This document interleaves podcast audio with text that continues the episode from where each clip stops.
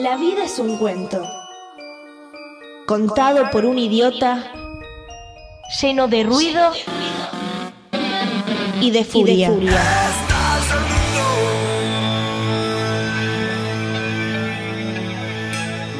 Que no significa nada. El sonido y la furia. Un programa no solo literario.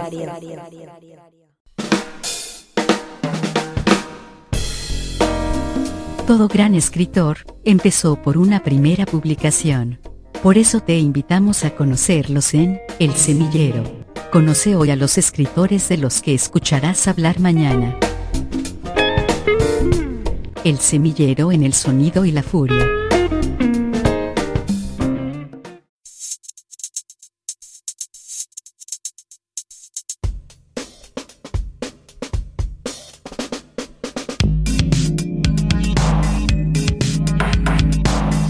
Noches, sean bienvenidos y bienvenidas al Sonido y la Furia. Matías Pertini, quien les habla, y muy feliz de poder estar haciendo una vez más esta sección donde les presentamos autores y autoras nuevas y novedades, aunque en este caso no es tan novedad, pero Digo, es un libro del año pasado que quisimos hacerlo y bueno, por tema de agenda no pudimos hasta ahora que hemos logrado poder ya hacerle un espacio a un libro que ya le vamos a estar comentando porque antes voy a presentar a Luis Alexis Leiva. Buenas noches, gente, y digo buenas noches porque obviamente la literatura sucede de noche. Y bueno, nada, estoy contento porque de verdad eh, Doméstico y Banal es el libro que vamos a presentar, un libro editado por Azul Francia. Y damos la bienvenida a Victoria Cáceres, la autora. ¿Cómo estás, Victoria? Hola, Matías. Hola, Luis.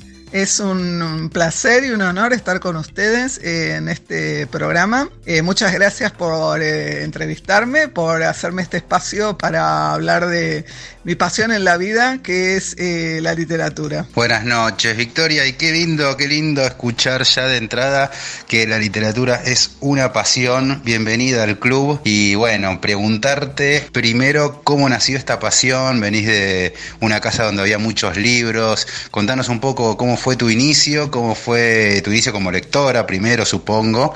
Y bueno, cómo fue este recorrido, qué autores te fueron marcando y un poco de estas cosas que nos agradan tanto. Bueno, quiero contarles que mi abuelo era escritor, Juan Carlos Mauri, era del grupo de Boedo y era dramaturgo.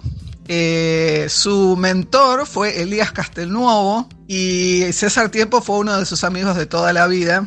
Él murió cuando yo tenía 10 años, eh, o sea que no llegué a tener mucha influencia de él, pero de alguna manera creo que me lo dejó en las venas, en la sangre, porque yo escribo desde que tengo 8 años y tengo la carta de mi abuelo que dice que yo, que dice, está fechada cuando yo tenía 8 años y dice, muy lindo tu último cuento.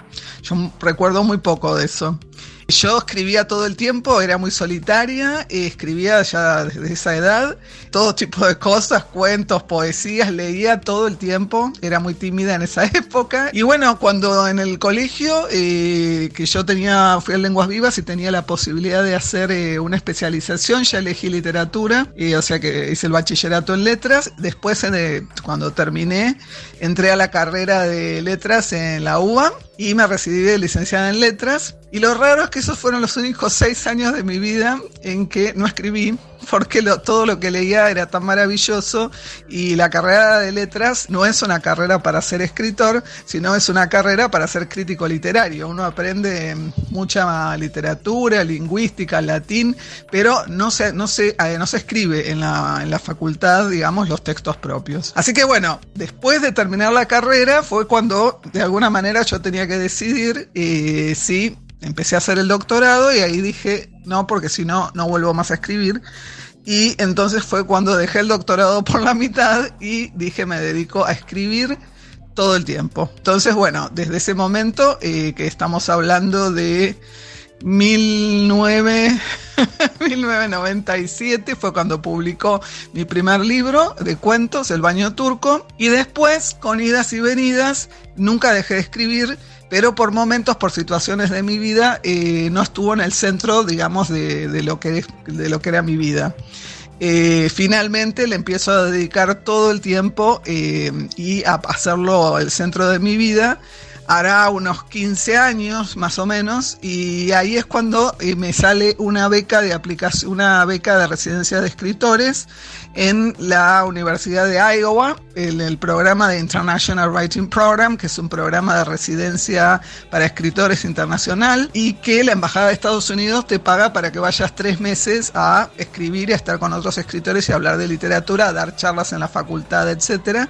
Y bueno, eso la verdad es que fue lo que me faltaba para sentir que esto es lo que vine a hacer a este mundo, porque durante tres meses estuve todo el tiempo con escritores de hasta 40 países del mundo, mis amigas de escritores chinos, africanos, de Medio Oriente, de Latinoamérica, bueno, de todo el mundo. Y bueno, eso digamos que eh, lo que hizo fue motivarme todavía más para seguir y darme muchos contactos en el extranjero. Bueno, y después vuelvo a publicar recién en el 2014 que publicó eh, La fuga de Pollock, que eh, es una de mis novelas. Yo tengo nueve libros escritos, de los cuales hay dos de cuentos y el resto son novelas, pero publicados tengo un libro de cuentos y cuatro novelas.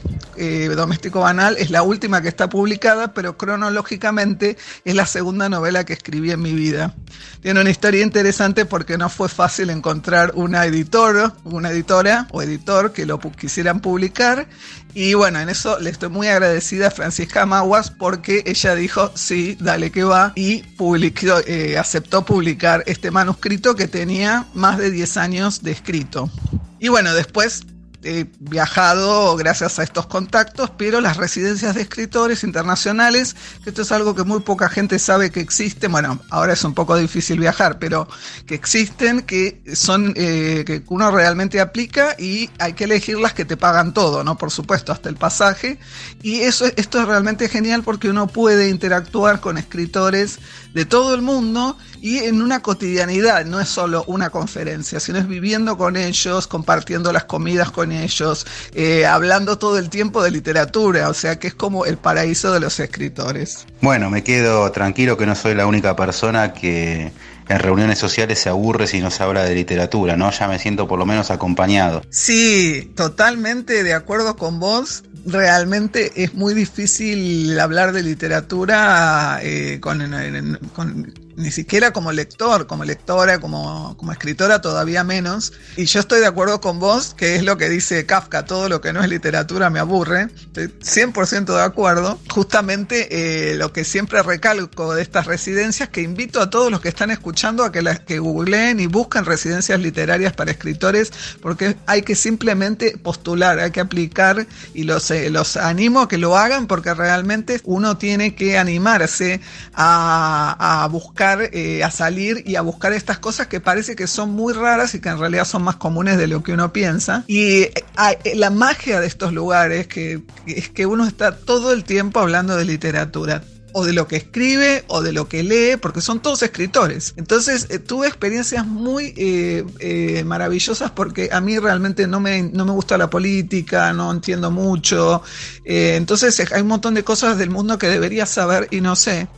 Y me ha pasado de tener charlas eh, en estas eh, residencias literarias, charlas con escritores de países africanos donde había unas dictaduras tremendas y estar eh, tomando algo, charlando y que él nos contara de su propia experiencia, lo que estaba pasando en su país y, y también su mirada como escritor. O sea que eso fue también una especie de aprendizaje directo.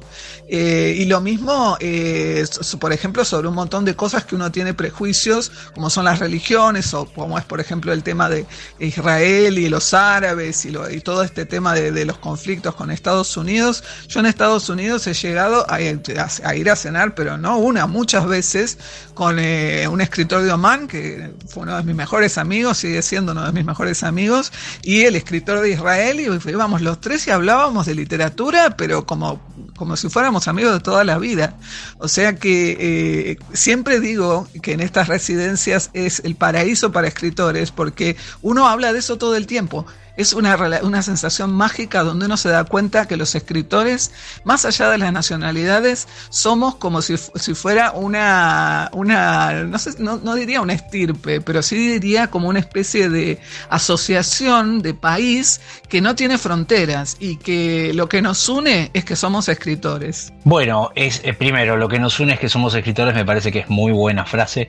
Y segundo, eh, es evidente que ahora tiene toda la explicación del mundo que tu libro doméstico y banal esté tan bien escrito como nos pasó desde que lo empezamos a leer. Y bueno, se ve que sos una escritora de, vamos a decirlo así como dijiste, de estirpe vos, diríamos nosotros de raza, que está metida en la literatura, que le encanta eh, hablar de eso y que, y que bueno, te vamos a aprovechar en este caso. Pero quisiéramos que nos expliques, o que le expliques a los oyentes en realidad, nos hagas un, resumen de qué trata Doméstico Banal, que se editó gracias a la gran Francisca Maguas, que también le mandamos un abrazo, ella es eh, una de las pocas que está publicando con todo y poniéndole tanta fuerza a, Azul Francia.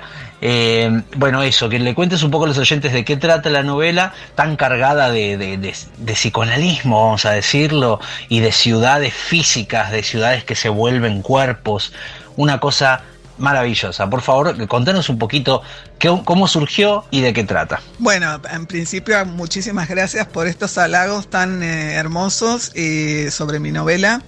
Eh, muchísimas gracias. La verdad que ustedes también son escritores y saben que lo difícil, lo más difícil de ser escritor es esperar a no solo a que se publique lo que uno por ahí tardó años en escribir, sino la vuelta, el feedback. Bueno, eh, esta es una novela que mm, quería, yo quería hablar de, distintos temas. Eh, entonces por eso tiene estos tres carriles. Uno es la ciudad de Buenos Aires, eh, otro es el tema de la soledad, como mezclado con la enfermedad y el remedio. Y la parte más fuerte, más narrativa, más tradicional, digamos, es la historia de estas eh, tres mujeres que van a terapia forzadas, porque la gracia de toda esta interacción es que el psicólogo no sabe nada de, ser psicólogo y las mujeres van las tres forzadas a, terapia porque si no tienen consecuencias, digamos, con sus familias. No voy a tampoco a contar mucho detalle, pero la idea es que eh, esto comienza con esta situación de encierro de cuatro personas que están en un lugar por una razón, pero obligadas. O sea, que ¿qué sale de un psicólogo que no sabe, que no tiene experiencia en hacer eh, terapia, y tres mujeres que no quieren resolver sus problemas, ¿no? Entonces, es un poco, eh, esta es, es, un poco la base de la parte más narrativa de la novela. Hay una interacción entre estas tres partes, pero honestamente es algo que lo creó mi inconsciente, o sea que no, yo no puedo decir que lo hice a propósito, porque todas las conexiones que tienen estas tres partes las vi muchísimo después de haber escrito la novela. Yo en ese momento sabía que tenían que haber, tenía que haber estas tres partes, que había una relación muy fuerte, pero no lo hice a propósito, fue saliendo así. Eh, lo de la ciudad de Buenos Aires, todo lo que está narrado es porque yo soy porteña de pura cepa y soy un amante de Buenos Aires, de lo lindo, de lo feo, de lo caótico, de la ciudad de la furia. Y en realidad, como este, esta novela se empezó a escribir en el 2001, porque ya les digo que es una novela vieja. el ambiente es el ambiente del 2001, es el ambiente de eh, y salir a la calle y encontrar gente quemando neumáticos, era como Mad Max, ¿no? Eh, todo lo que fue el 2001 y la crisis del 2001 en Buenos Aires. Entonces empieza un poco así, como esta compenetración entre eh, los porteños, la ciudad, la sensación de, crisis y, de, que no había límites. de acá surge el impulso y después una necesidad de hablar y de contar de todo lo que para mí significa la ciudad de Buenos Aires. Por otro lado, eh, todo lo eh, cuando yo em, em, empecé a, narrar eh, toda la novela, pero básicamente la parte más narrativa, insisto, que es esta relación entre el psicólogo y las tres mujeres en terapia, lo que me quedaba, lo que me daba vuelta en la cabeza es un concepto de Freud que es eh, el de sentimiento oceánico. Eh, leí un libro de Freud donde él hablaba de este concepto de sentimiento oceánico,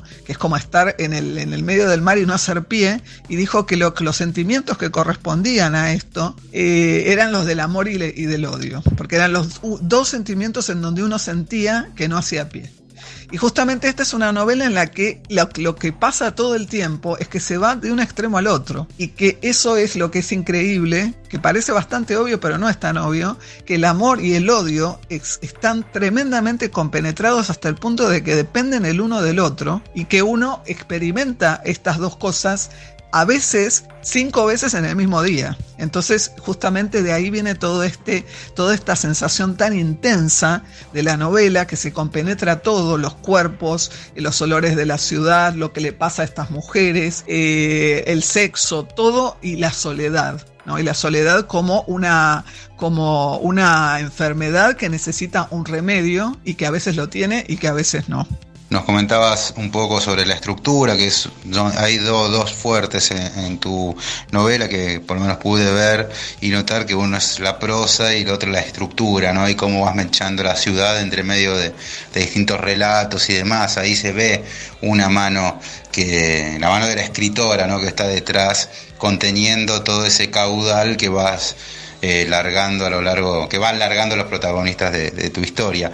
Sobre eso quería preguntarte, es un libro que por lo que nos comentas lo, escribiste hace bastantes años, 20 años más o menos, y bueno, quería saber en esa etapa que, qué lecturas te fueron apoyando, sobre qué autores te, te vas eh, montando y bueno, si son los mismos autores que sí, que perduran al día de hoy, quizás por ahí son un puñado de autores que los has tenido todo el tiempo o bueno, o, han ido rotando. Contanos un poco sobre eso. Y bueno, es una, es una excelente pregunta. Voy a tratar de, tengo una tendencia a hablar mucho cuando hablo de literatura, eh, así que voy a tratar de ser eh, acotada, lo más acotada que pueda, porque realmente si me preguntan de mis autores favoritos o de los autores que fueron eh, un, un modelo para mí, un modelo a seguir, una influencia, es una lista larguísima. Yo, por ejemplo, puedo decir que cuando era chica leía muchísimos libros de Salgari, de Julio Verne, de Mark Twain. Mark Twain y Tom Sawyer son como, son como modelos en mi vida que, que, siempre me, que me guían no solo en la escritura, sino en mi vida cotidiana. Por ejemplo, cuando yo siempre me debato entre el miedo y la curiosidad. Entonces, bueno, dentro de todos los autores que me fueron influenciando a lo largo de mi vida, para mí es clave haber leído a Virginia Woolf eh, sobre todo su libro Un cuarto propio, porque ahí ella explica, eh, es un ensayo, y ella explica esto que eh, para mi generación, yo tengo 52, soy de la generación X, para mi generación que lamentablemente es bastante machista y de una manera en la cual las mujeres también somos machistas y no nos damos cuenta porque lo tenemos como en la configuración. Entonces fue la primera vez que yo leí un escritor, una escritora, un libro, donde decía, bueno, una mujer para escribir. Entonces ella dice en este libro, algo que es fascinante, porque ella dice, bueno, una, si una mujer quiere escribir, tiene que tener un cuarto propio, y esto quiere decir no que un escritorio, sino una habitación donde pueda cerrar la puerta y dejar todo tal cual y volver y retomarlo donde lo dejó. Porque si no, si uno tiene que sacar las cosas y, o si otras personas entran, entonces uno no vuelve al mismo lugar donde estaba, sino que tiene todas esas influencias extrañas. Y esto es totalmente comprobado, digamos, en mi vida. Y segundo, una mujer tiene que tener un ingreso propio. Y esto es clave, porque si uno eh, depende de la plata de otra persona, sean los padres, el marido, o no sé, alguien que digamos que lo mantenga uno, hay un lugar en donde no puede, no puede tener una libertad para decir escribo lo que quiero. ¿No? Eh, probablemente no tiene libertad para otras cosas, pero específicamente en esto. Cuando yo leí este libro de ella, después de leer este libro me, leí todos, todas sus novelas, y sus novelas eh, forman parte del movimiento, un movimiento, el movimiento de la época de, James Joyce también, que es el, fluir de la conciencia. Eh, después, bueno, de leer a Virginia Woolf, leí el Ulises de Joyce, que bueno, fue una aventura loquísima, pero Virginia Woolf tiene una obra que es eh, La señora Dalloway, que es muy conocida y que es una obra que para mí es perfecta, porque es justamente eh, es una obra que no es tradicional, comienzo, no y desenlace, pero que uno todo el tiempo puede eh, ver el mundo a través de los ojos de la protagonista. Entonces, eh, a mí me, moldearon mucho estos autores. Me gustan mucho las, las, novelas tradicionales también, pero me moldearon mucho estos autores que no siguen el comienzo, nudo y desenlace de manera tradicional, que no son tan comunes hoy en día, porque ahora se escribe más novela tradicional, pero que fuera de, Virginia Woolf y Joyce, podemos hablar hoy en día de Enrique Vilamatas o podemos hablar de Italo Calvino, eh, hay un montón de escritores más, pero esta cosa de decir, yo no quiero ser una escritora que tiene un lector pasivo, un lector que hace como con Netflix, que prende la tele eh, o abre el libro y se, se, sienta a escuchar o se pone a leer y, así digamos y no participa y mira nada más. Quiero un lector que colabore con el autor, quiero un lector que tenga que remarla con el autor para crear entre los dos una, una, narrativa, una experiencia que sea única, que justamente esa es la intimidad que tienen los libros, que no tiene nada más, ni las películas, ni internet, ni nada más, que es esa intimidad que se produce entre el escritor y el lector cada vez que se abre un libro. Inclusive si el mismo lector vuelve a leer el libro dos veces, se produce una experiencia distinta. Entonces, eh, lo que yo me propongo con, con, esta novela y con, en general, no es que todas mis novelas sean tan disruptivas, pero eh, me gusta seguir esta línea de escritores. Bueno, el lector tiene que estar todo el tiempo pendiente e ir eh, armando esta experiencia, repito, con, eh, con el escritor. O sea que estos son los, los escritores que a mí me han marcado en lo absoluto. Bueno, muy bien, me parece un, un recorrido excelente que nos has dado a nosotros y a nuestros oyentes. Así que quisiera preguntarte una sola cosita más, yo por mi cuenta por lo menos, de qué es eh, cómo, cómo estás escribiendo ahora en esta época de pandemia, cómo estás llevando este tiempo, que es una pregunta casi obligada, porque, porque bueno, el contexto es lo que manda, ¿no? Dice una de las, cosas de, de, escritura, una de las leyes de la escritura. Así que quería preguntarte eso, ¿cómo estás pasando, cómo estás escribiendo en esta época de pandemia? Bueno, es una pregunta obligada, pero también es una pregunta excelente para un escritor, porque en mi caso creo que eh, obviamente que eh, es una situación terrible la enfermedad, el virus, la muerte, pero para un escritor, eh, por lo menos para el tipo de escritora que soy yo, la cuarentena es ideal. de hecho, cuando mm, yo normalmente hago cuarentena los fines, todos los fines de semana porque tengo que trabajar de lunes a viernes para pagarme el vicio de escribir. Y en general, si quiero escribir el fin de semana, me tengo que quedar haciendo cuarentena, haya o no haya eh, coronavirus afuera. O sea que esto es algo que de alguna manera yo sin querer vengo entrenando hace 15 años o más eh, para esta situación. En vez de hacerla dos días a la semana, la hago siete días a la semana ahora pero es un poco la situación ideal para el tipo de escritora que soy yo, que necesito estar en mi casa, que necesito estar encerrada, que eh, si yo voy a una fiesta o voy a tomar un café con un amigo, eh, ya no puedo escribir, no puedo entrar en esa zona, necesito estar en, entrar en, la zona de la escritura. O sea que la verdad es que para mí la situación de cuarentena es perfecta. Y de hecho, em, yo terminé un libro que es el primer ensayo que escribí, que es sobre la historia de mi abuelo, Juan Carlos Mauri, y eh, basada en todas las cartas que él dejó que me las dejó a mí en realidad, porque él ya veía que iba a ser escritora, y me dejó un montón de cartas y un poco en mis manos, que yo hiciera algo con todo eso, y bueno, yo lo pateé durante mucho tiempo, y después hace cuatro años que estuve, durante cuatro años estuve investigando sobre su vida, sobre, sobre, bueno, sobre estas cartas que llegaron a mis manos, con, que son de escritores como eh, César Tiempo, etcétera, y reconstruyendo todo, todo esto eh, que él vivió. Y escribí un ensayo biográfico que no es realmente un ensayo biográfico tradicional, es una especie de, biografía entre los dos y lo terminé en diciembre, justo a fines de diciembre, o sea que venía, me pasé el verano en ese lugar muy feo que ustedes como escritores seguramente conocen, que es estar entre dos libros, ¿no? haber terminado uno y no haber empezado el que sigue, que para mí es el peor de los infiernos. Y bueno, y mm, yo ya tenía la idea de la siguiente, de mi siguiente obra, pero bueno, uno, uno queda destruido, yo quedo muy cansada después de terminar una obra, entonces estaba como en esta sala de espera del, aeropuerto, que era más como lo, lo que puede ser la cuarentena para mucha gente, en el verano, en enero, en febrero. Cuando empezó la cuarentena en marzo, eh, para mí como que entonces se dio la situación ideal para empezar a escribir mi nueva novela que ya con la que estoy trabajando desde mediados de marzo, desde que empezó la cuarentena. Lo que me está pasando con la cuarentena, tener todo esto de las residencias literarias en continuado, lo que me pasa es que estoy todo el tiempo adentro de la novela todo el tiempo estoy adentro de la novela y como que cuando me conecto para dar clase de inglés, que es mi trabajo, es como si saliera.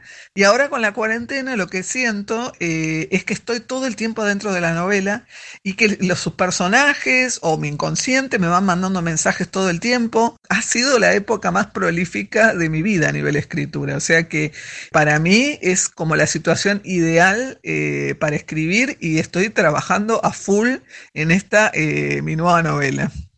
Victoria, desde ya muchas gracias por haber pasado aquí por el sonido y la furia. Desde ya recomendamos a los gritos doméstico y banal, editado por Azul Francia.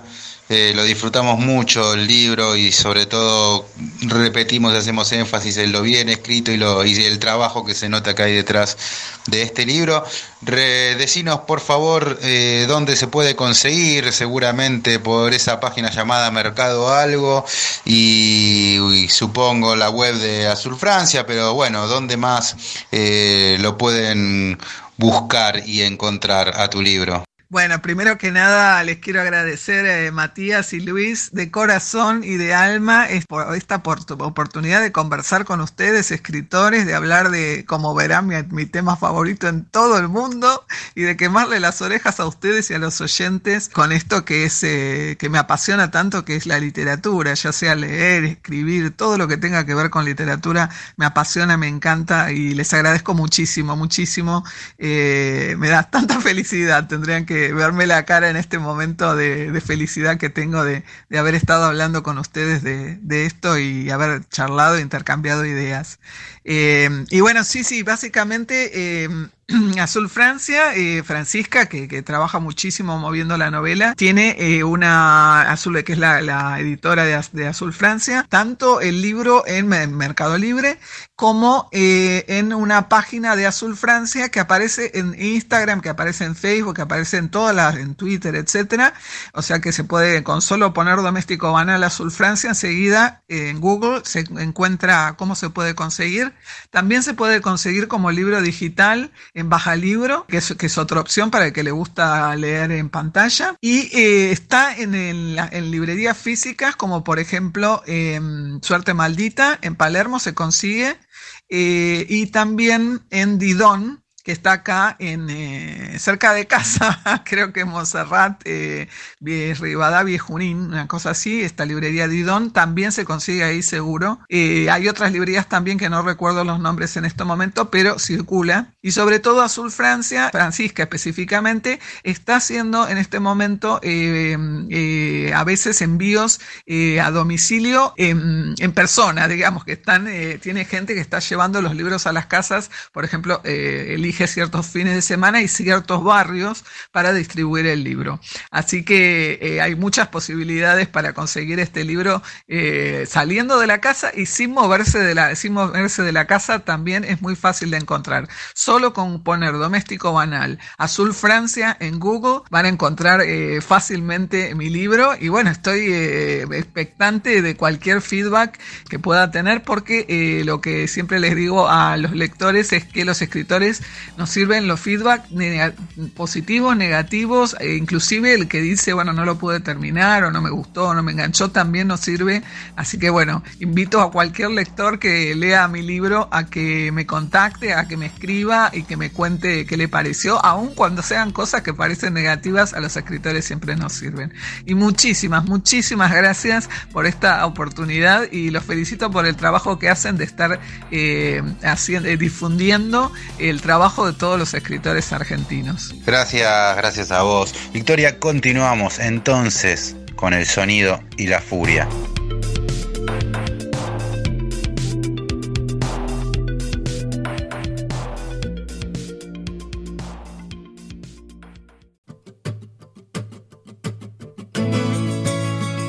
¿Te parecen muy caros los libros?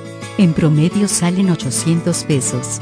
Pero si te suscribís a nuestra biblioteca El Sonido y la Furia, podés llevarte un libro todos los meses por solo 300 pesos.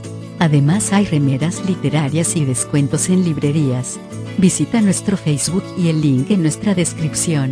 Gracias por acompañarnos en esta aventura literaria. El Sonido y la Furia, el mejor podcast de literatura.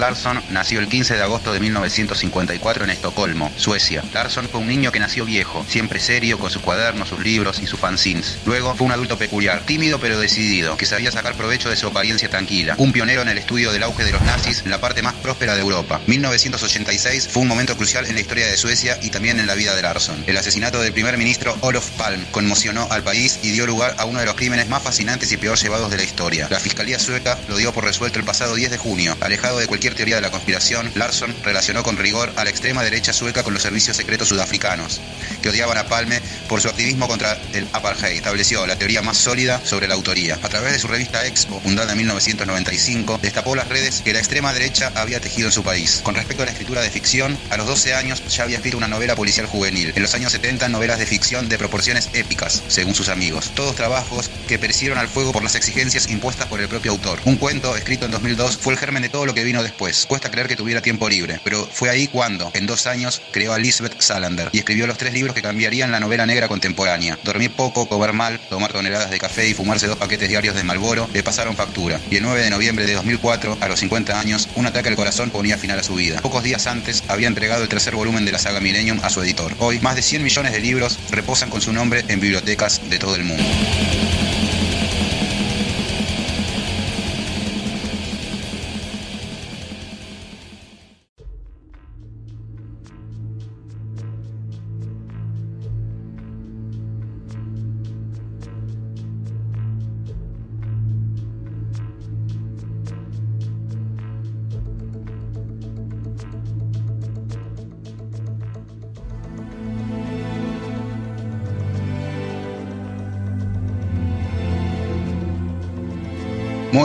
Noches, sean bienvenidos y bienvenidas al Sonido y la Furia, Matías Pertini, quien les habla.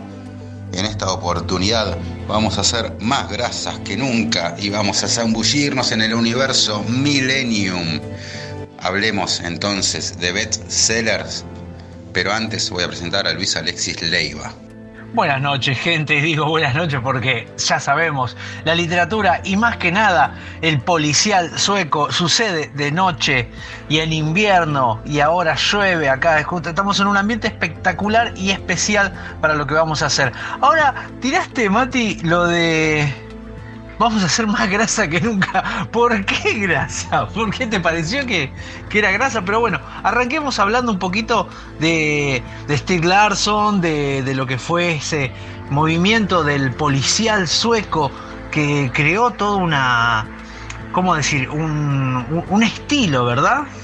Sí, sí, claro que sí, claro que estamos hablando de un trabajo primero eh, abrumador, como ahí escuchábamos con la biografía de Steve Larson, digo, acá realmente hay trabajo, estos ladrillos no se escribieron solos, pero me refería a lo de grasa justamente porque es algo que he utilizado también cuando hablamos de Stephen King, porque desde ya ni, ni, ni Stephen King ni Larson van a ser autores que alguien que se precie de buen lector, con todo lo que eso puede conllevar, va a citar alguno de estos trabajos, ¿no? Digo, esto estamos hablando de literatura popular y me parece que no hay discusión cuando estamos hablando de 100 millones de ejemplares vendidos, ¿no? Si eso no es ser popular, bueno, eh, busquemos una, nueva definición para esa palabra. Sí, totalmente. 100 millones de ejemplares vendidos, casi como que no se puede creer, ¿no? Sí, decía que había países en que la mitad del país, o sea, nórdicos, ¿no? Que, que la mitad del país ya había leído la novela. Eh, es, increíble, es increíble. Pero básicamente eh, estamos hablando de la primer, eh, el primer tomo, que es el que por, ahí nos vamos a centrar más, de, la saga Millennium de Stieg Larsson, que es Los hombres que no amaban a las mujeres. Y es y la, primera impresión que a mí me dio, si vamos a alargarnos, si te parece hablar un poco de, este libro en especial fue el tópico policial que tiene. Digo, el, no el tópico, ¿cómo te puedo decir? El leitmotiv, por el, la razón principal. ¿Cuál es el crimen? ¿Dónde está el primer motivo en la investigación? El motor del primer tomo. Que está lejos de tener que ver con, con uh, Michael Blumfist o Blumqvist, eh, que es el personaje periodístico, el periodista que, que tiene que investigar, y de Lisbeth Salander, que es la protagonista, efectivamente, siempre, siempre, ¿no? Ella es como el, personaje más, más, eh, más, más acabado y más genial de, esta saga. Pero mm, me pareció fantástico eso. ¿Querés que hablemos un poquito desde, desde ese lado, desde la trama? Vale, sí, presentemos la, novela, eh, la trama que inaugura esta serie, que van a ser seis tomos, de los cuales tres va a publicar Larson y después ya póstumo eh, van a contratar a David Lagenkratz, que no tenía nada que ver con, eh, con Larson, lo cual llama un poco la atención. Digo, por lo general lo sigue una persona llegada y Lagenkratz no solo que no era llegado, sino que tampoco se basó en las anotaciones que había dejado Larson. Pero bueno, eso es otra historia de todas maneras no, no pierde eficacia, sigue siendo eh, un muy buen trabajo, pero eh, sí, basémonos un poco en lo que viene, lo que va a ser la historia y lo que va eh, también a, diferenciar a Larson y hacerlo tan particular dentro de un género donde no faltan ejemplares, digo, es un género que año tras año saca material nuevo y bastante, sin embargo, Larson hizo otra cosa. Sí, totalmente, porque la trama consiste en algo que a veces yo he visto algunos otros, algunas otras reseñas, ¿no? Porque bueno, el libro es muy popular, la mayoría de la gente conoce, o muchísimos han leído eh, estos libros o han visto las películas, ¿verdad? Tanto las películas suecas como la nueva, la, película norteamericana. Pero creo que hay una diferencia en lo que son los bestsellers, porque él usa técnicas del bestseller, la, la descripción exhaustiva, el tomarse tiempo para escribir todo, para dar todo con detalles, ¿no? Plantear, plantar, digamos, eh, las intrigas necesarias, pero me pareció tan particular el tema principal, digamos, porque tenemos a Michael Bloomfist, que es un periodista que cae, que, que, es algo que pareciera que todos se olvidan, pero a él lo meten en cana, porque quiere, participa de una revista eh, de, así tipo política, de investigación, que quiere inculpar a, a una cosa así se llama la, una compañía, por vender armas y no sé qué, y parece que todo era una trampa y lo hacen quedar como, como un mentiroso y lo condenan. En esa situación, él se encuentra renunciando a su revista y a su investigación y a perder su credibilidad y es contratado por un hombre para el cual su padre había trabajado antes, ¿no? Y este hombre lo trae, que lo conocía de chiquito, y lo trae y dice, bueno, ahora que vos vas a estar al pedo esperando la sentencia, cumplir la sentencia, te voy a traer para que me investigues una cosa. Y lo trae para investigar la desaparición de una sobrina de un millonario, de un dueño de una empresa muy importante, ¿no? De, estos empresarios multimillonarios, digamos, familias muy poderosas, que, desaparece su nieta, su nieta no es su nieta, desaparece su sobrina favorita durante una fiesta, él la da por muerta, después de 40 años, que no la pudo encontrar, él la da por muerta ya, pero todos los años desde que desapareció, le llega el mismo regalo que ella le hacía en vida, que era unas flores secas pegadas en un cuadro, ¿no? Y todos los años ella, desde que ella tenía 8 años, le, regalaba una flor seca en un cuadro y después de desaparecida, de muerta, de dada por muerta, todos los años le llega uno más. Y el tipo piensa que es el asesino, el asesino de ella que le manda todos los años el mismo regalo, ¿no? Y empieza a destaparse la historia familiar ahí. Me pareció que la tortura del anciano que no puede encontrar a su, a su, a su hija o nieta favorita, sobrina en este caso, pero que, es su, la persona que él más quería, recibiendo todos los días como si ella estuviera viva. No, es, es una tortura muy particular y hay algo muy interesante ahí, en ese, en ese primer disparador. Primeros detalles de que estamos en Suecia y no en estas latitudes. Primero, que un periodista pierda la credibilidad y su carrera se vea eh, destruida por eso, no, lejos estamos de, de eso. Segundo, eh, a mí me llama mucho la atención lo de Blomqvist, ¿no? Porque él va preso y es casi un elipsis que hace Larson en su historia. El tipo va preso, pasan tres meses, una cosa así, y sale. Y no, no, no te narra nada de, lo que es la cárcel. O sea, no, no es una tortura como acá, directamente tendríamos que hacer un spin-off del personaje dentro de la cárcel y todas las torturas que le van a ocurrir día por día a día durante esos tres meses. Acá no, va a la cárcel, pum, párrafo siguiente sale. Listo, esos cuatro meses que hizo y nada, debía estar tirado comiendo muy bien en una habitación cómoda, eh, listo, no, no hay ningún trauma producto de, ir preso en Suecia, se ve. Sí, eso es tremendo. Además porque si lo pensamos, el tipo tiene tres meses de prisión, más una fuengote de plata que pagar, pero esos tres, tres meses los cumple seis meses después de la sentencia y al tipo no le, no, digamos, no le prohíben hacer nada, el tipo puede andar tranquilamente por el país, es más, se va justamente contratado por, eh, por el Banger, ¿no? Por Banger, que es el, el, Harold Banger, por este, este empresario, y él puede seguir trabajando sin, sin ningún problema, y después vuelve, se mete en prisión, en una prisión que debe ser, no sé, una especie de asilo. No se entiende muy bien eso, eso es muy raro. Otra, otra particularidad eh, que tiene es que, mm, por supuesto, muestra el, trasfondo de una sociedad que para nosotros, por un lado, eh, es absolutamente desconocida y que idealizamos, ¿no? Nosotros idealizamos Suecia y el costado sórdido de Suecia, de las clases altas corruptas, de la derecha, ¿no? tan, tan potente, de la mezcla con lo nazi, eh, tenerlo tan, tan vivencial ahí, ¿no? Es, muy potente eso y me parece que nos ha mostrado, junto con, esta, con, estas, eh, e, con, estos libros, como eh, el lado más, más oscuro y sórdido de, de, los países nórdicos. Sí, en respuesta a eso hay dos vertientes, ¿no? De la sociedad nórdica tan perfecta y donde se vive tan cómodamente, ¿no? Porque son sociedades donde, digo, hay un montón de cosas que ya están garantizadas.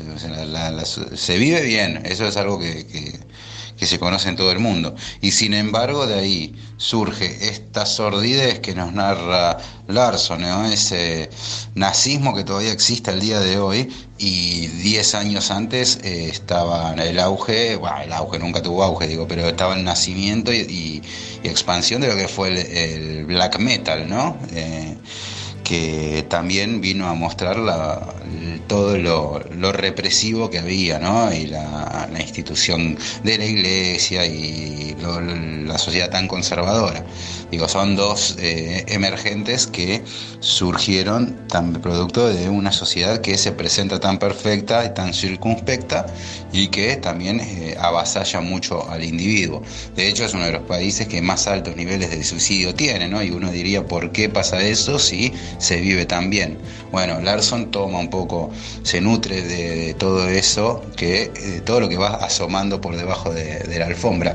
Pero si vamos a hablar de Millennium, tenemos que eh, eh, hacer todo un análisis de lo que es Lisbeth Salander, que es el personaje más fuerte y el que eh, hace que Millennium sea lo que es, a diferencia de otras sagas que ha habido un montón. Digo, Lisbeth es como ese personaje que abre las aguas y que se manifiesta eh, de una manera que avasalla, avasalla realmente a lo largo de, de la narrativa de Larson.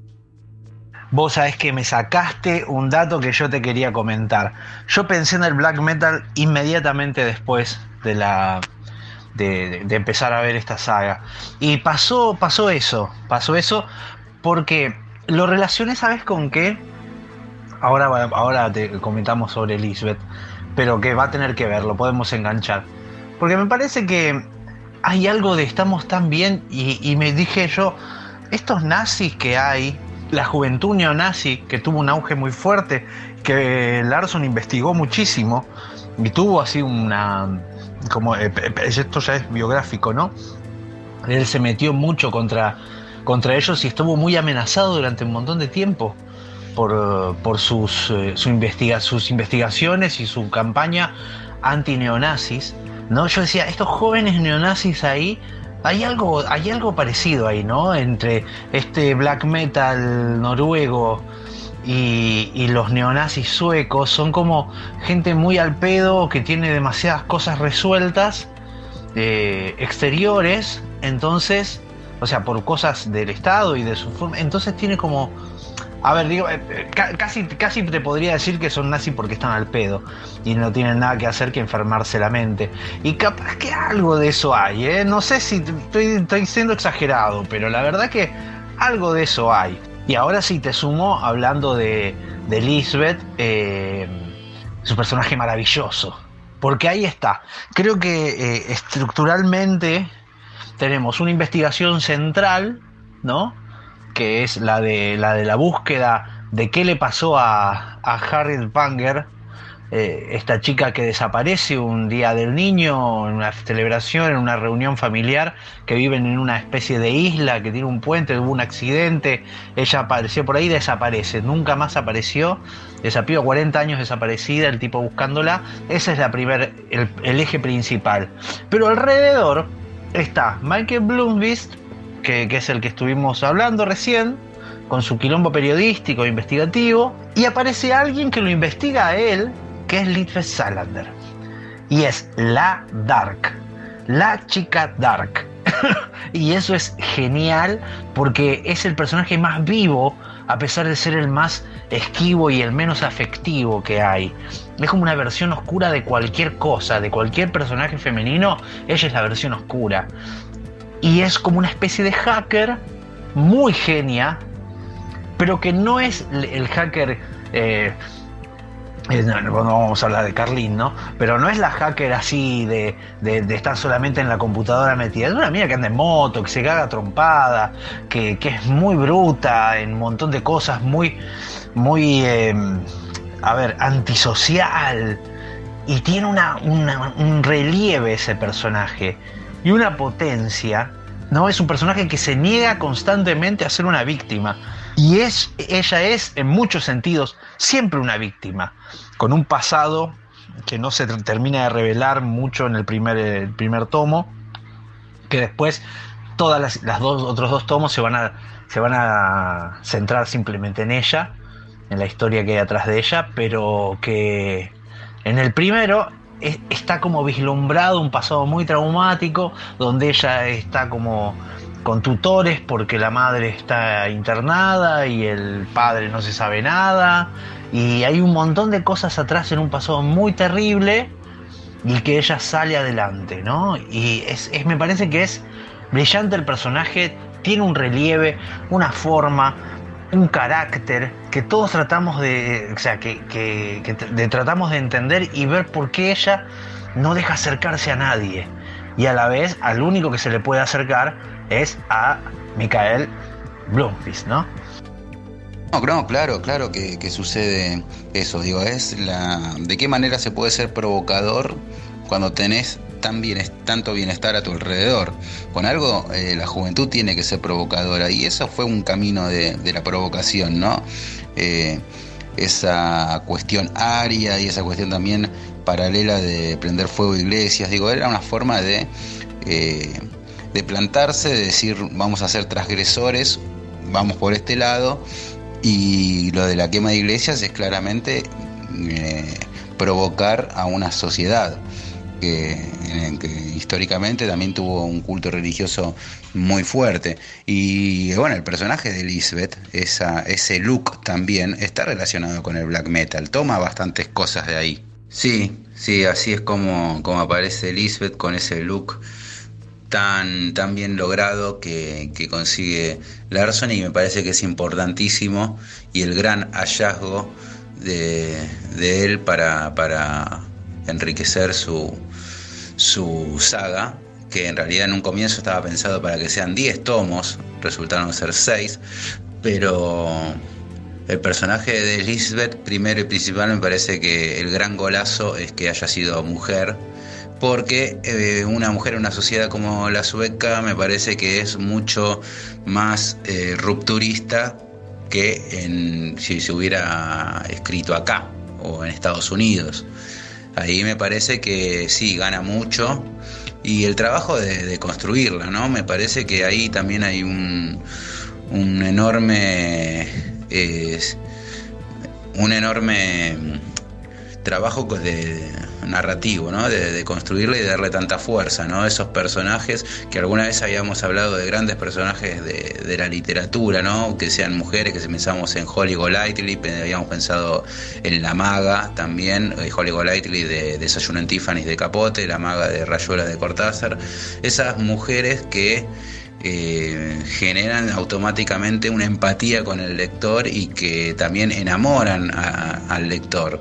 Y que son esas mujeres que son libres, que dejan, que, abandonan, que, tienen ese desapego hacia el hombre también, ¿no? Esas mujeres que son eh, rupturistas eh, desde ese lado. Y creo que Elizabeth entra tranquilamente en ese sector de, pequeño sector de, grandes mujeres de, la literatura, ¿no? Personajes femeninos fuertes, fuertísimos, eh, que, no, pasan desapercibidas a, la lectura de nadie. Totalmente. Además porque, bueno, eh, fijémonos también en lo adelantado que estaba esa sociedad y Stieg Larsson en sus temáticas para tratar ¿no? Porque él hablaba del nazismo oculto, el neonazismo ahí surgiendo, y esto de los hombres que, que odian a las mujeres, ¿no? De los asesinos de mujeres, de la mujer como algo eh, a ser sacrificado, porque de alguna manera hay un asesino serial ahí, y Lisbeth se planta frente a eso. No como la venganza. Él no, viste que ella es hay como unos momentos donde... ¿No murió en el accidente o sí?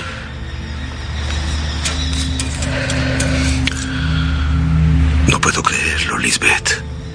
Su padre lo enseñó a asesinar cuando tenía 16 años. Eso seguramente enfermaría la mente de cualquier persona. No lo conviertas en una maldita víctima. Casi te asesina, ¿o no? Era asesino, violador y lo disfrutaba. Tuvo las mismas oportunidades que cualquiera. Tú eliges lo que quieres ser. No era una víctima. Era un desgraciado que odiaba a las mujeres. ¿No? Y ella se planta desde ahí, desde esta defensa de, la mujer. Y de verdad, eh, o sea, Stieg Larsson era un defensor acérrimo de, los derechos de las mujeres. Eh, en el segundo tomo se nota muchísimo, porque en el segundo tomo habla sobre la trata de personas y la trata de mujeres, eh, sobre todo pobres y, indocumentadas, que, las usan para prostituirse eh, desde los más altos poderes.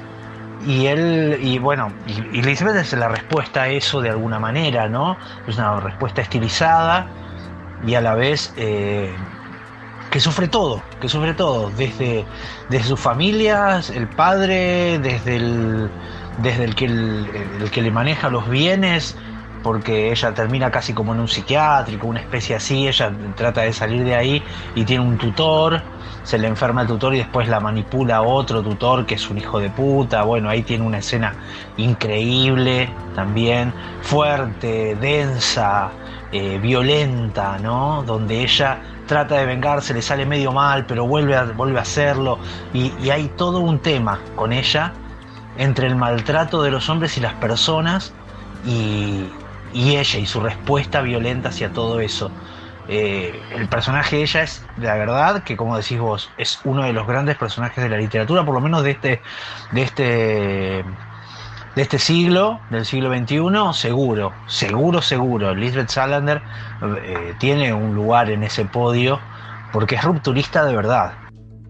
Ahí lo veo a, Larson como periodista porque algo por lo cual yo lo interpreto, el nacimiento de toda esta saga, es que quizás él tenía toda esa información, pero no podía demostrarla periodísticamente o le faltaba, eh, o quizás se lo hubiera podido demostrar, digo, por ahí no hubiera tenido la, repercusión que sí logró con la ficción. Él denunció mucho más todo eso que veía a su alrededor por medio de la ficción y tuvo un éxito arrollador que por ahí no hubiera tenido con un libro periodístico más denso de información y demás, digo, por ahí hubiera salido en algún programa de televisión, hubiera salido alguna publicación, pero ni de casualidad hubiera tenido la, la masificación que tuvo por medio de, de esta saga, ¿no? Sabes que yo pensaba lo mismo, decía, ¿cómo, cómo, qué loco, ¿no? Porque seguramente todos estos temas podían ser demostrados de alguna manera o deben estar ahí dando vueltas y realmente estar sucediendo, pero con la ficción podés llegar muchísimo mejor, ¿no? Eh, y, los recursos que hay de la realidad también, ¿no? Los recursos, la documentación, los diferentes eh, datos históricos que él va mezclando en todo, en, en, en toda su, su ficción, eh, hacen que sea bien, bien, bien, bien, bien llevadero, bien creíble y que eh, tenga, tenga una, pregnancia que no podía tener, es, es, cierto, el público del periodístico. Vos sabés que otra, otro recurso que, que me llama la atención que tiene como como el género de bestseller, ¿no? no solamente es este detalle de constante de las cosas, esa búsqueda de la realidad a partir del, del detalle minucioso de las acciones, de las cosas, de los detalles, de que todo tenga algo que ver, de que todo encaje y cierre y que parezca que tiene que ver con la ficción, es esto de, del dinero. Me parece que hay hay un tema con, con el, eh, que, que, usa el bestseller que tiene que ver con el dinero, que, que la cuestión final de las cosas se soluciona con, con el dinero, herencias, ¿no? El, eh, uno que le financia tal cosa, alguien que le debía, la hacker en este caso, que logra chantajear a alguien o que logra sacarle de, desviar los depósitos para un lado y el dinero forma parte del policial, ¿no? El policial negro tiene un gran, un gran raigambre, digamos, un gran asidero, se tiende mucho en la idea del, del, de lo económico, ¿no? Y, y Steve Larson lo usa muy bien porque mete estas intrigas en familias muy adineradas que pueden asegurarlo todo a partir de plata, ¿no? Que pueden, bueno, pero tal financia tal cosa, pero acá yo te voy a pagar el doble, como si eso sucediera así tan fácil, ¿no? Y, y eso del dinero ahí es algo que llama mucho la atención, hace pegar mucho a la lectura y a la aventura. Bueno, sí, en realidad el dinero funciona en la estética de, de Larson con el detective, en este caso periodista, que anda con, con problemas de dinero justamente porque tuvo que, que pagar eh, la fianza por la cual solamente va tres meses de cárcel. Entonces está al borde de la quiebra y aparece el mecenas que le tira toda esa guita que necesita y un poco más, que es una familia, no, no de dinero, es obscenamente de dinero, digo, es una familia que vive en una isla para ellos nada más y cada uno con una casa de 25 habitaciones. O sea, eh, eh, va, va, por ese lado, digo, ¿no? Esa, esa cosa que ya está prácticamente todo servido en bandeja. Pero sin embargo lo que tiene Larson es que toda puerta que abre la cierra.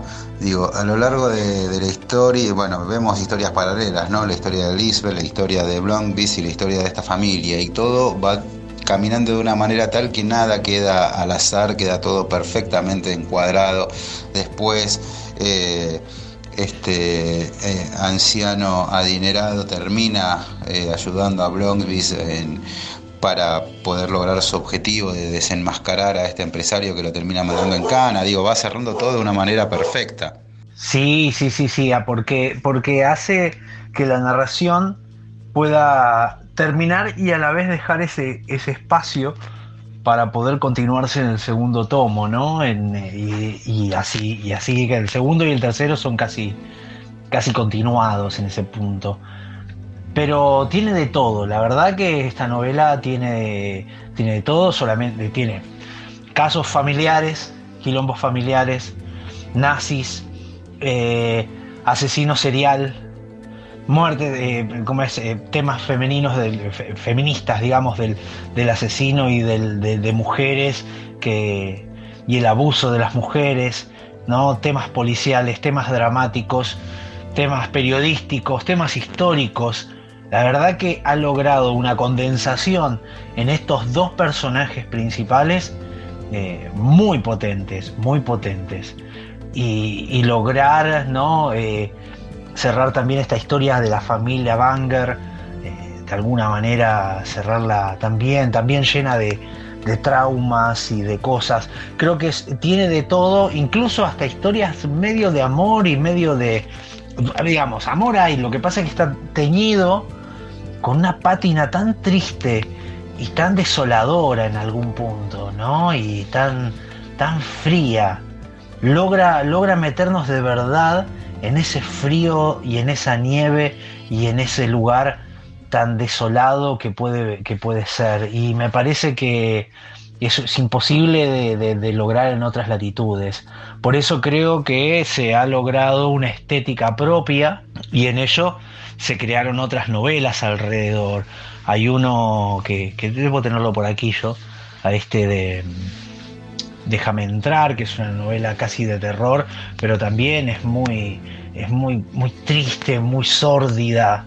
¿no? Se logran estos, estos mundos y estas estéticas tan, tan desoladoras que, que lo abarca todo. Y me parece que está buenísimo para, para meterse y descubrir ese tipo de policiales o ese tipo de historias o este tipo de novelas, si querés, de bestseller. Si vas a ir a bestseller, anda sobre estas cosas. Pero condición sine qua non, no hay bestseller que no tenga película y no hay película que sobre un libro que no resulte, en el caso de que sea buena, un bestseller, ¿no? Hay una retroalimentación ahí y con la película yo lo que tengo más presente es la la Yankee con Rooney Mara haciendo de Lisbeth, no es la más recomendable, la que se recomienda ante todo es la sueca. Pero bueno, yo había leído primero la novela y lo que sucede siempre, no, no, no respeta la linealidad de la novela, o sea, se, adapta al cine y, bueno, van, van quedando cosas en el camino. Eh, no sé qué te pasó, la sueca obviamente que es mucho mejor la película, lo que pasa es que Rooney Mara me parece que eh, está muy bien, pero bueno, la, la sueca está muy bien en todo, eh, a, eso, a eso quería llegar igual. Sí, lo que me pasó es que, claro, la, versión sueca de la primera es como una adaptación de, la de, los primeros, digamos, del caso.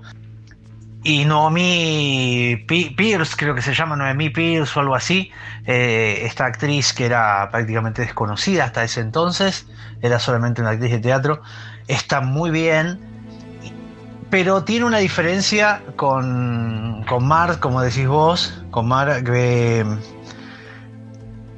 que la actriz que, que está en la película norteamericana es más parecida a la Lisbeth que yo hubiera imaginado. Y creo que a casi todos nos pasó lo mismo.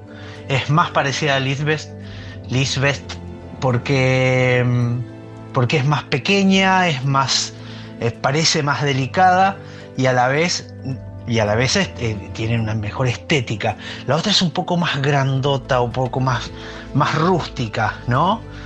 Y ahí hay dos, percepciones diferentes de Lisbeth y ambas están muy bien, ambas están muy bien, por supuesto.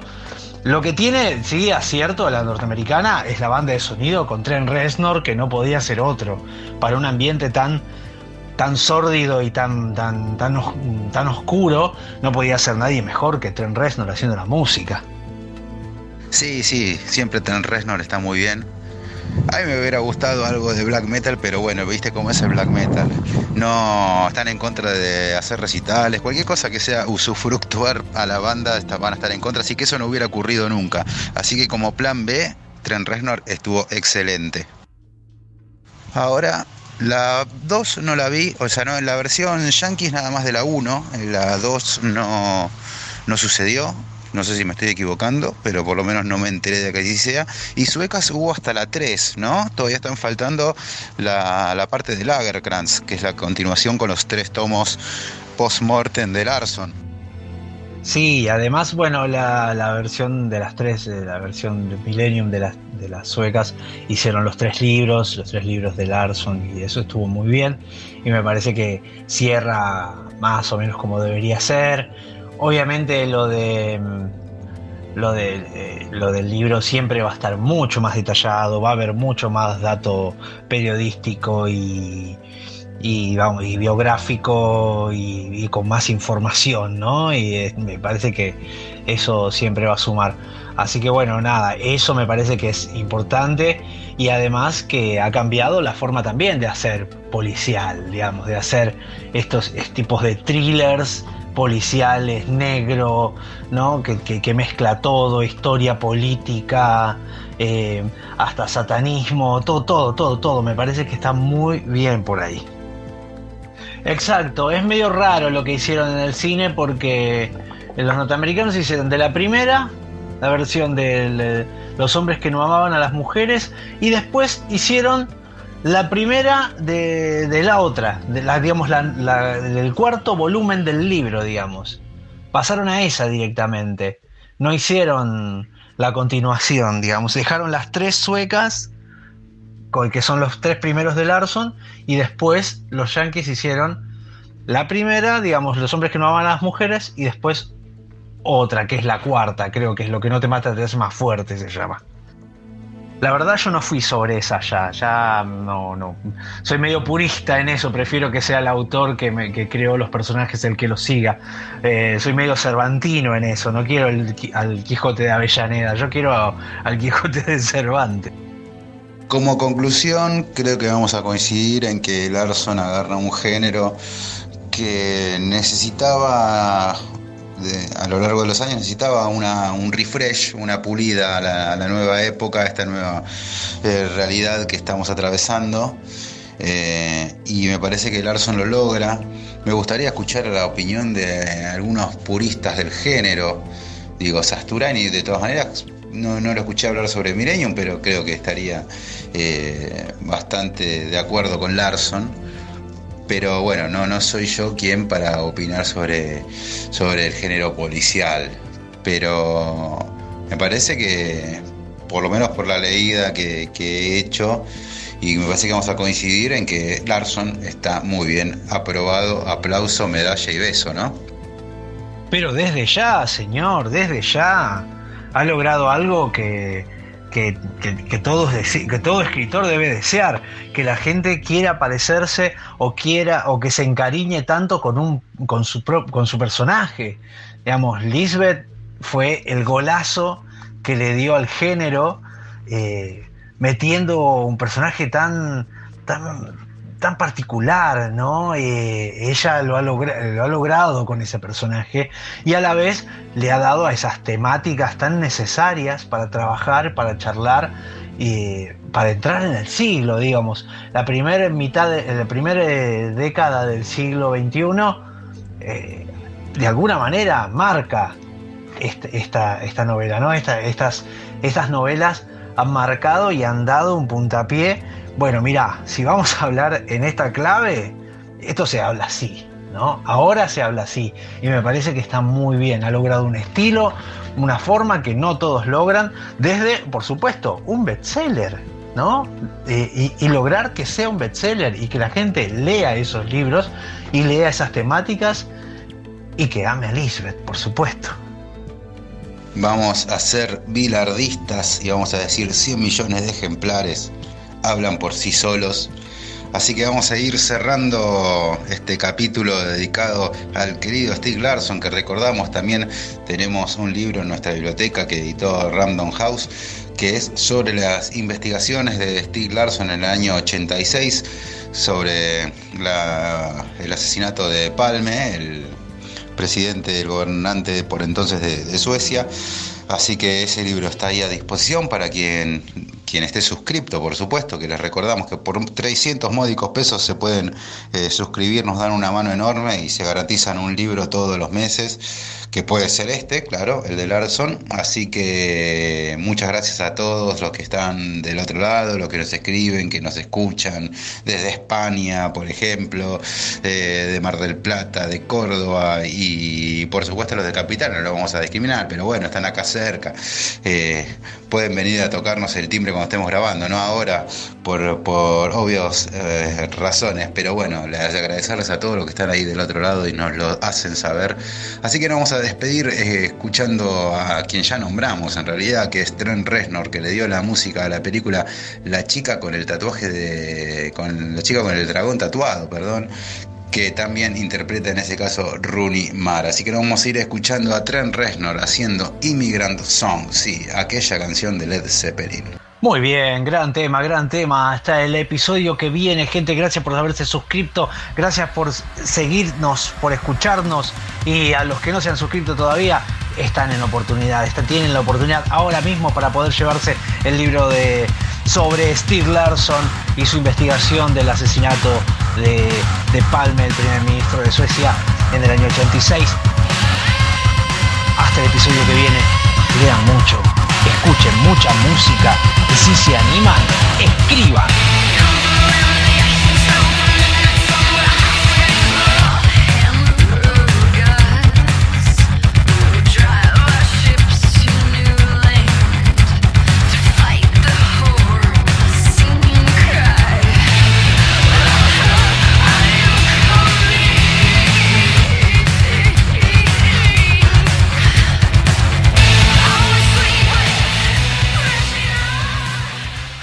Eso fue todo por hoy. Gracias por habernos escuchado. Hasta el próximo episodio. El sonido y la furia, el mejor podcast de literatura.